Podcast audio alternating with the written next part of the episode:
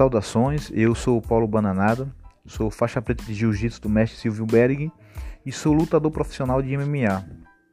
Criei esse canal aqui de podcast para começar a me acostumar mais com, com minha fala, né, tendo em vista que está sobrando tempo uh, devido ao decreto municipal que a gente tem em vigência agora. As academias estão fechadas e eu não posso treinar, tão pouco eu posso viajar é, porque os aeroportos, ou boa parte deles, estão fechados por conta da mesma pandemia, né, do, por conta do coronavírus.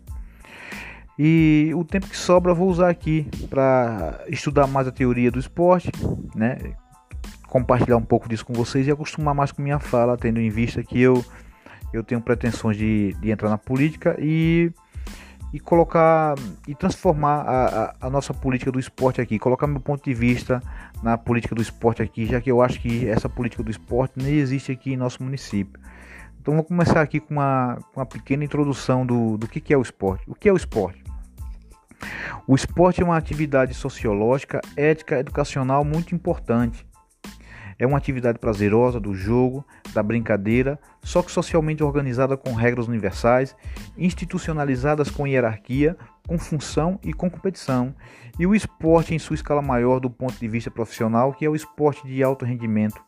Também é importante entendermos que o esporte é mercado, é economia, mas antes disso, historicamente, o esporte é cultura e socialização.